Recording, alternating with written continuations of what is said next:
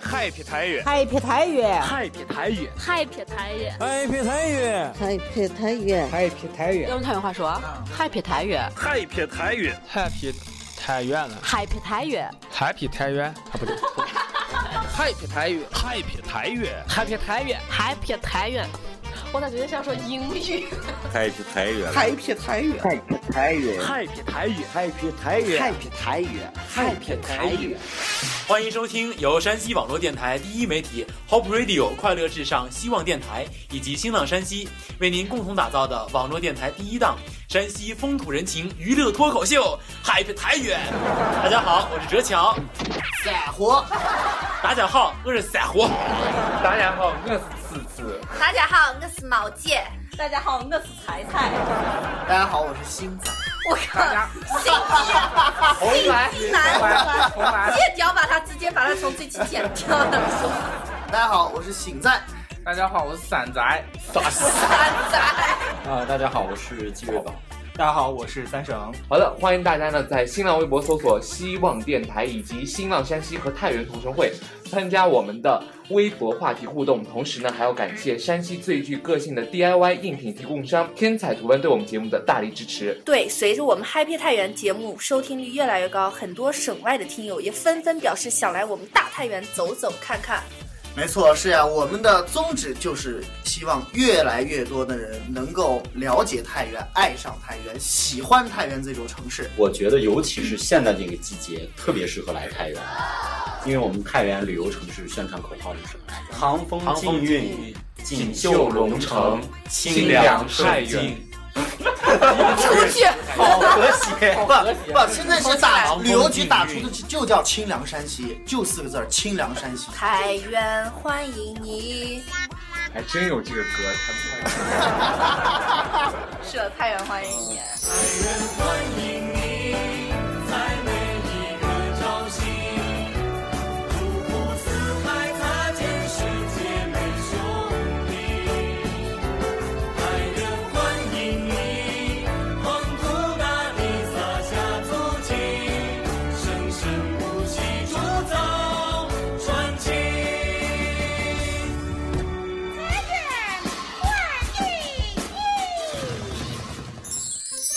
今天呢，我们就首先来说说我们的太原一个相当于地标的一个地方——五一广场。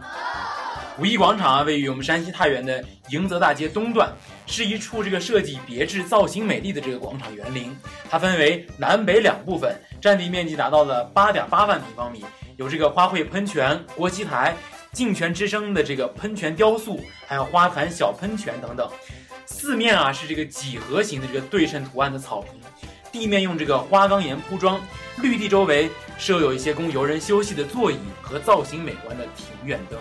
因为我们这个五一广场离太原火车站比较近，所以到达这里的公交车也是非常的方便。其实说了这么多公交车，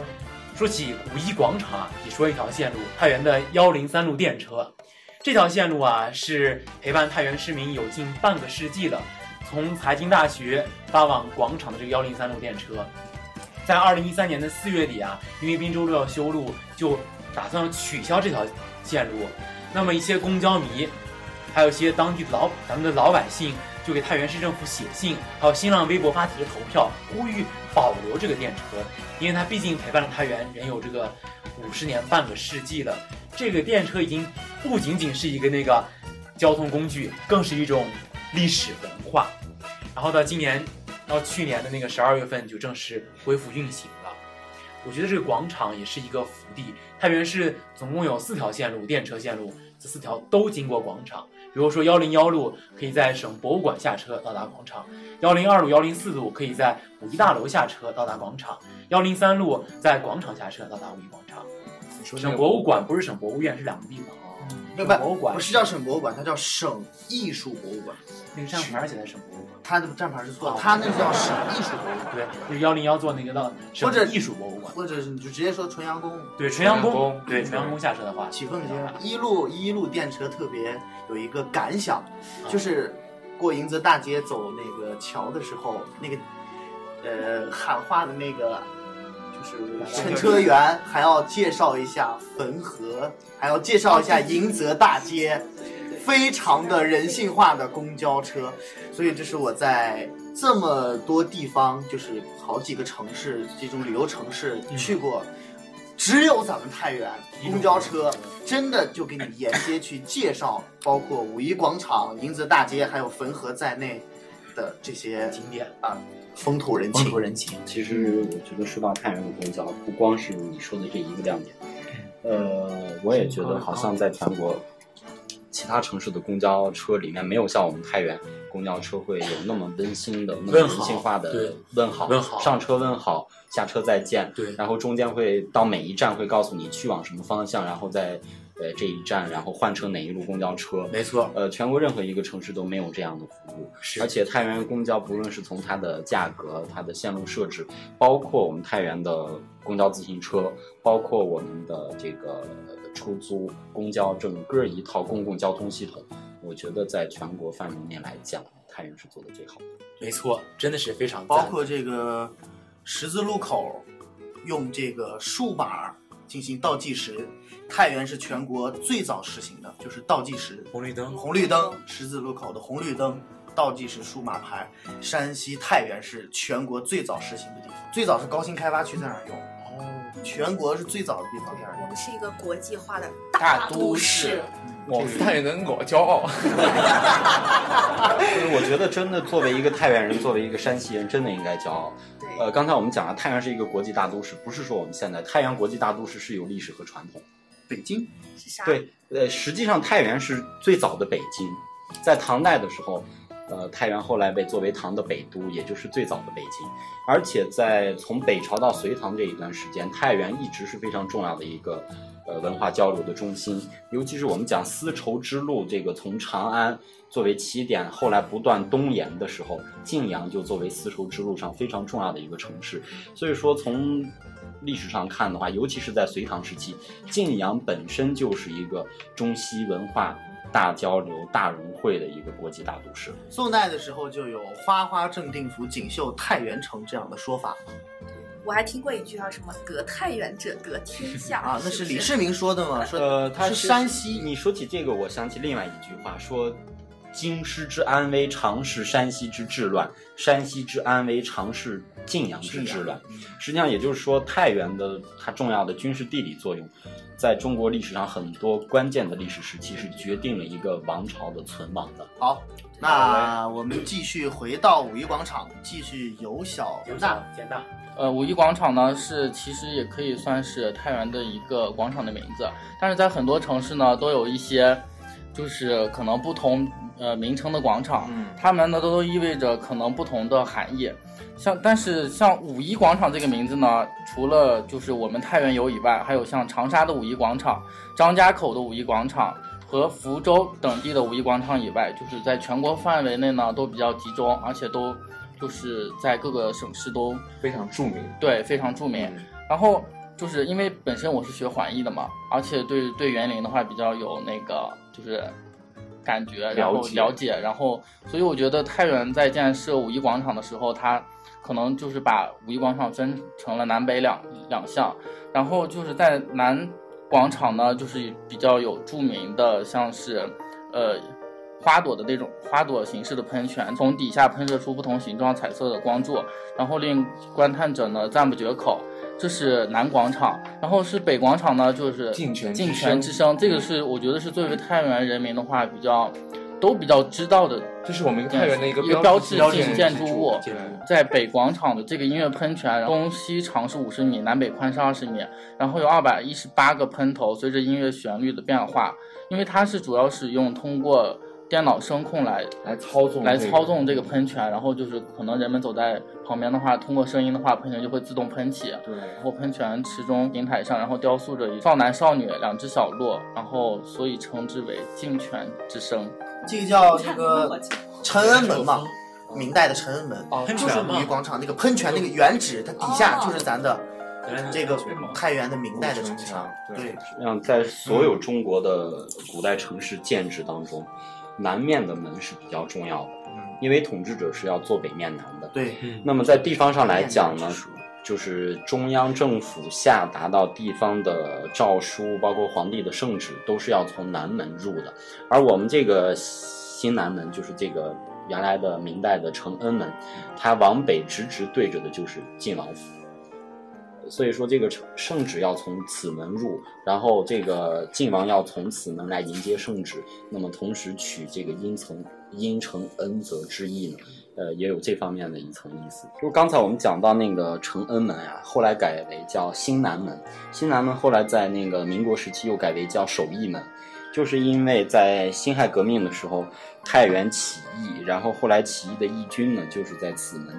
附近被杀害了，所以说为了纪念这个辛亥革命的这些烈士，就把这座新南门呢又改为叫守义门。其实说到这一点呢，我们就要讲太原是当时全国这个响应辛亥革命比较早的城市。那通过星仔和季老师的我们五一广场之呃的前身做了一个讲解，那我们再来一起看一下五一广场的一个历史变迁。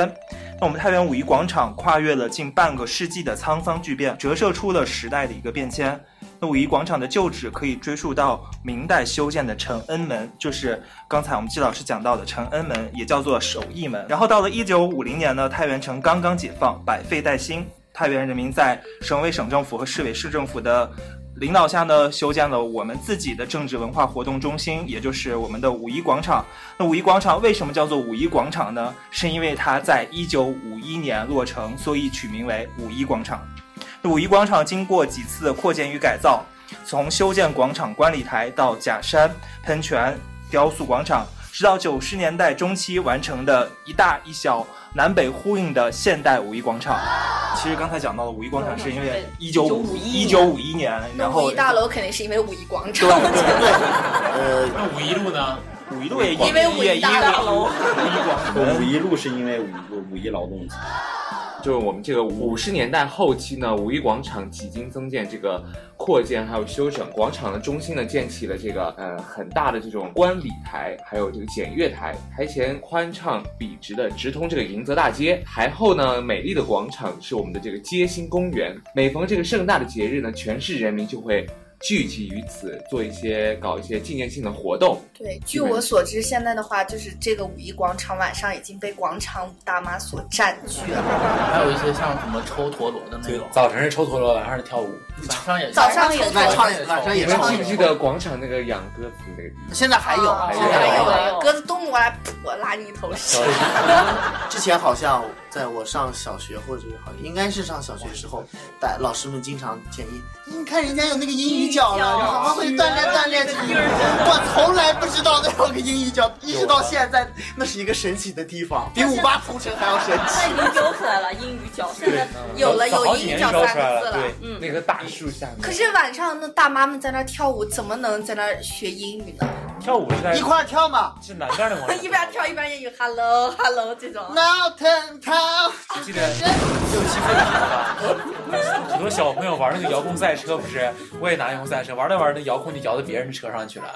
好多孩子不是遥控赛车，不是？一人一个遥控，一个人遥控，摇到摇着摇着就不是自己的车，摇到别人车上走了。还有滑那个旱旱冰，冰的，对，可以偷车，然后真的当时特别神奇。还有现在那种广场就是那种拍照的，你知道吗？现在也有现在也有还有哦对那个10块钱广场一张是吧而且都有人拍吗？有有有，现在谁没个手机啊、照相机什么的？那都这样。不，因为它是快不，人家都直勾勾的站在那儿拍那种照，就直勾勾的。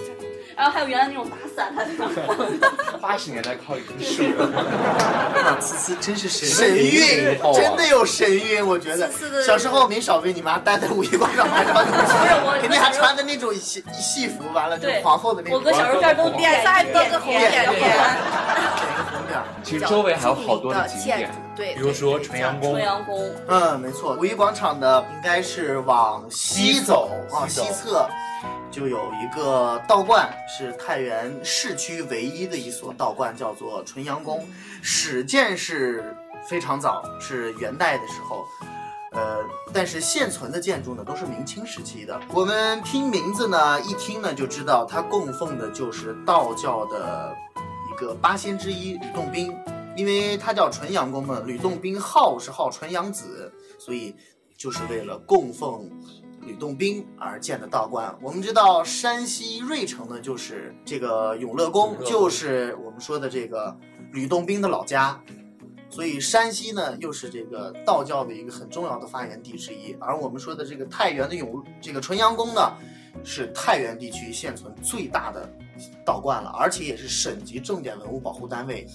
之前呢，也作为山西省博物馆的前馆老馆，现在被批为是山西省的艺术博物馆。在国家二零零二年公布的六十四件不可对外展示的文物中，新建的馆山西博物院才有两个半件，一个整套还有一个半件，而在一个小小的纯阳宫啊，放的两整件，一件就是唐代的涅盘造像碑，还有一个就是唐代的长阳天尊像，都是可以大家近距离可以欣赏到的国宝级别的作品。同样，纯阳宫呢，也是一座集庙宇园林风格为一体的这样一座道观，而且院内呢亭台楼阁可以说是样样皆有，古树名木呢参差比伏。我们说的这个在纯阳宫呢一进的第二个院了，可以看到一个树缠藤，这个藤呀都是明代的老藤，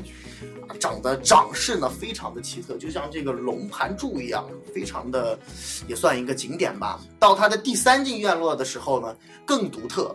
我们把它叫做叫八卦洞。是研究道教风水学的一个非常好的实例，就是说它这个窑洞呀，炫的就是按照八卦的方位，中间的亭子呢也建成是八角亭，里面供奉的是北方的真武大帝，而到了最后一进院落呢，就是摆放的呃在。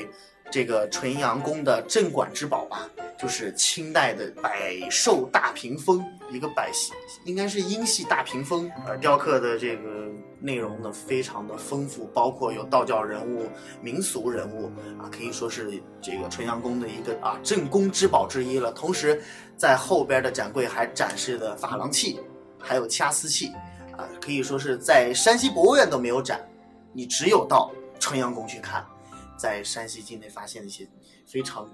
漂亮的宫廷用器。所以说，春阳宫呢，也可以说是来太原想看文博的东西，或者是想了解历史的东西的外地朋友，一定要五星推荐，五星推荐的地方。纯阳宫，我小时候记得那里面，我一想起到这地方就想起那个，嗯，什么干尸，干尸是吧？是有尸体，有那个明代的干尸，现在还有没有了？没有了，没有了，没有了。好想去看嘞！我也好想去看，我特别喜欢看感受。干尸，博物院不是展过？对，切莫干尸，就是一个男尸。你们是不是想进去躺一躺？还要看？按这个 QQ 头像是不是就是摸的那个尸体照的？我知道我 QQ 头像，应该是不是不是实体，应该是那个他说的那个干啥呀？那走过这个纯阳宫，你就往北走，就来到了五一大楼。说到这个五一大楼呀，它就是由我们山西省的建筑设计院设计的，是太原市一五时期城市建筑建筑建筑中的一个代表性的建筑，也是我们山西在解放后，就是太原市政府投资建设的一个综合的零售百货大楼。大楼它的整体呈的是 L 型走向。面向的是五一广场和五一路。就一九五四年元旦的时候呀，就是我们这个五一大楼就被定名为太原市百货公司二商场。到了一九五六年的时候，又更名为太原市百货公司第一商店，直到一九八九年一月一日的时候。才正式的更名为太原市五一百货大楼。五一大楼就是最初建成的时候，这个人还是非常多，就初来到城里的农村人哈，他一定会去那里，因为就是比较著名哈，就那第这一个个五一百货大楼大当啊楼。初那就相当于现在的哪？现在的北美是嗯美北美新天地就那么的洋气，对吧？所以说一定会去那儿，然后但是也给我们就是许多一些老太原人留下比较深刻的记忆，因为沟啊什么啊，就不管老男女老幼，生活总要到里边买一些东西，也就卖的最全。但是随着现在时代的变迁吧，呃，一些就是现在你所说的北美啊这种时尚潮流，或者是外来的一些公司的涌入，这五一百货大楼也就曾经的光芒也就渐渐的被掩盖，就只有一些老顾客还对这里保持一些就是信赖、厚爱这种。对，我觉得好多咱们的这个曾经非常火爆的这个一些是就是这种大楼，现在也只是成为就是真的就是上个世纪的那些大妈啊阿姨们现在去，真的我觉得年轻人很少去，像什么解放大楼、合作大厦。完了，这个五一大楼都是我觉得阿姨们去的比较多。东方东现方在商厦，哦，东方商厦现在五一大楼已经就改成那个东方了，东他们好像合并对，了，合并了。东方有好几个，钟楼街有个东方，五一大楼也有个东方。柳巷不他们叫惠都商贸对中心。对，惠都对惠都了解因为我妈经常去是吧？ 他无意中透露了他妈的年龄。不是，他刚才说了一句，因为旁边就是领证套 利。反正就是，我就想说一下五一广场那一块儿全是算命的这个事儿，就可以说一啊你下。要想说点什么？没有全是算命的吧？就可多算从命善寺门口才叫多呢。那天过来就早上，给给你拿个，给给你拿个。来，给我算一算。不是算了，就给你拿回去，给你拿回去，算一算，拿回去，你拿上你就完蛋了。拿上对拿上就然后完就得给 他。那天看了个新闻，他说是广场那儿有个什么小鸟算命，小我知道，我接下来，它是那个东西衔竹签儿是吗？啊、他说实际上竹签儿实际上是把米扔到那儿了。他说是，反正网上记者就说我们现场揭穿人啊家。那哥们儿是从火车站一路游游历下来，最后到那儿定点。一你是当时是不是买完栗子就去他家看了一哦眼，是吧？算啥？算性别？然后鸟疯了。随着时代的变迁呢，我们知道城市的很多记忆呢也在慢慢的消失，呃，那有一些变化是我们不能阻止的，呃，但是呢，我们还是希望能够尽可能的保护我们现在有的这些存留在我们记忆当中的美好的回忆，呃，当然呢，保护我们的回忆实际上也是在保护一个城市的记忆。没错，每一条太原的小街小巷，每一座太原的城市建筑都有对应的那一个时代人的记忆。我们希望通过我们的节目，能够唤醒每一代人对于家乡太原的城市记忆，发扬太原的本土文化，让全国甚至是全世界人能够了解太原、喜欢太原。也希望我们更多的年轻人这一代同龄人能够参与进来，保护我们的家乡，了解我们的家乡，热爱我们的家乡，甚至参与到建设我们家乡的行列中来。嗯，说的太棒了。好了，以上就是我们本期《嗨撇太原》的全部节目内容了。 如果你是太原的能人异士，如果你身怀绝技，如果你也了解太原，那就赶快联系我们吧。是的，嗨撇太原，期待您的加入，大家一起嗨撇起来吧！嗯，千万别忘记在新浪微博搜索“希望电台”联系我们，还有关注我们的新浪山西，还有太原同城会，添加关注，参与我们的 “Happy 太原”微博话题互动。是的，还要再次感谢山西最具个性的 DIY 印品提供商天彩图文对我们节目的大力支持。嗯，没错，也要感谢大家的收听，下期我们接着再片，拜拜